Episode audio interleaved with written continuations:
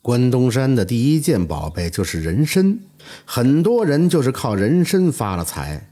有些农民遭灾过不下去了，就想进山去放山，这放山就是进山采人参。今天带给大家的故事叫“善恶终有报”。在清末年间，辽西地区遭遇旱灾，不少人都奔辽东山区来采参。有一个叫李贵文的中年汉子，日子也过不下去了，于是带着他外甥小六去放山了。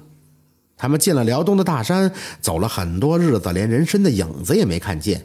这把舅甥俩是愁坏了。这天实在走不动了，爷俩坐在一个悬崖边上歇着。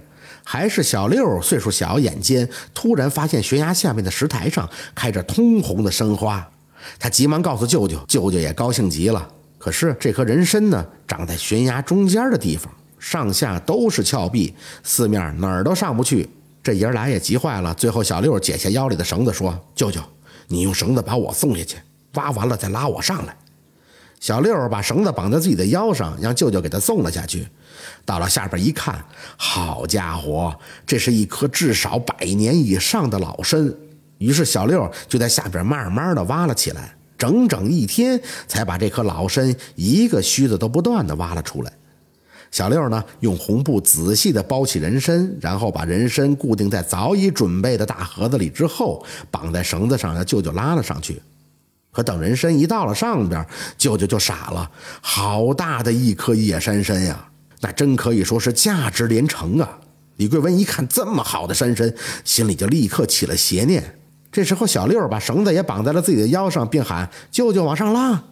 好几丈高的悬崖眼看就上来了。李桂文把绳子一松，小六当时就掉了下去。幸好下边的土都被小六挖人参的时候给翻松了，但是还是把他给摔晕了过去。李桂文以为他摔死了，就背上人参自个儿往回走了。回去以后，他告诉姐姐说：“外甥在外边得疾病死了。”李桂文卖人参，那可发了大财。还结交了不少的有钱人，他为了巴结富贵，竟然还准备把外甥小六的年轻媳妇儿给一个五十多岁的老财主。刘家不愿意，但日子穷啊，再说也不能留下个年轻媳妇儿在这守寡，不是？也就答应下来了，叫那财主来年春天娶人。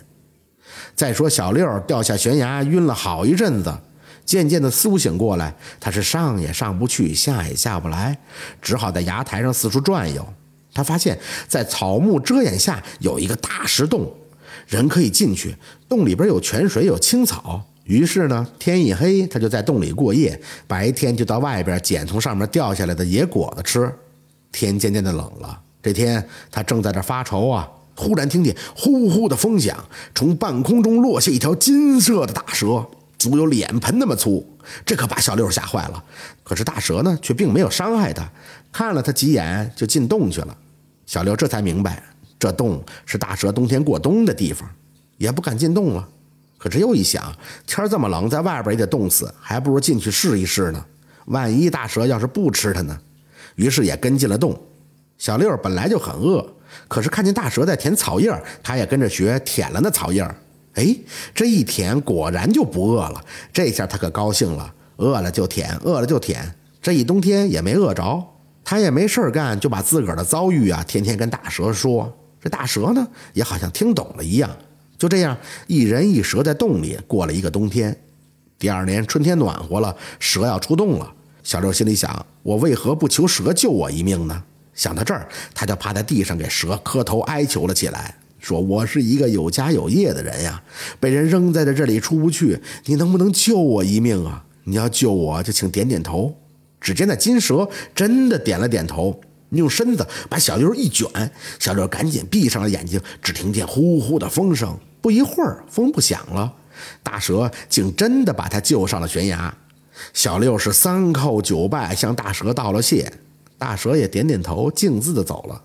于是小六也往家里走，到了家，家里人一见他活着回来，那就别提多高兴了。特别是他媳妇儿见丈夫回来了，自己也不用再改嫁了，真是乐得够呛。